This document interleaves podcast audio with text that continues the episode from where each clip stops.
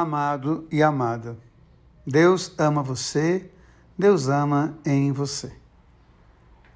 Tem uma frase interessante de Guimarães Rosa que diz que o líder não é para angariar regalias, mas para endireitar o torto.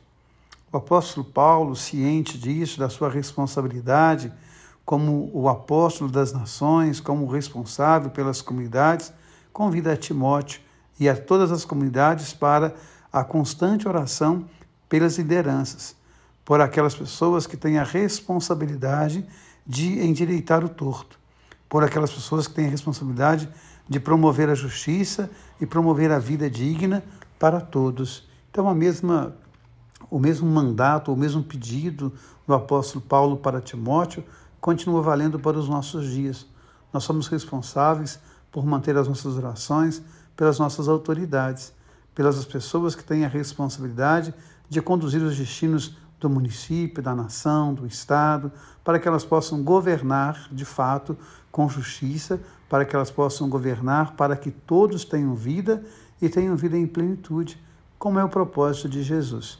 E quando nós olhamos o Evangelho, esse texto tão bonito de um homem que é uma autoridade e ele vai pedir pelo seu empregado. Quantas e quantas vezes as pessoas acham que são melhores do que os outros porque têm uma função de liderança.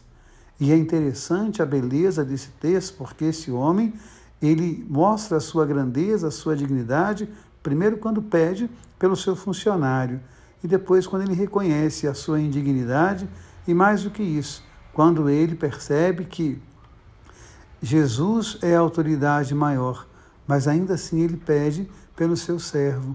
E ele é alguém que é reconhecido na comunidade pela sua bondade, pelo seu senso de justiça, pelo valor que ele dá à vida humana e a toda a vida, a vida do seu, do seu cooperador.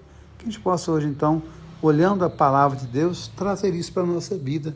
Também esse propósito está sempre em atenção na oração uns pelos outros, guardando sempre que Deus ama você, que Deus ama em você. Amém.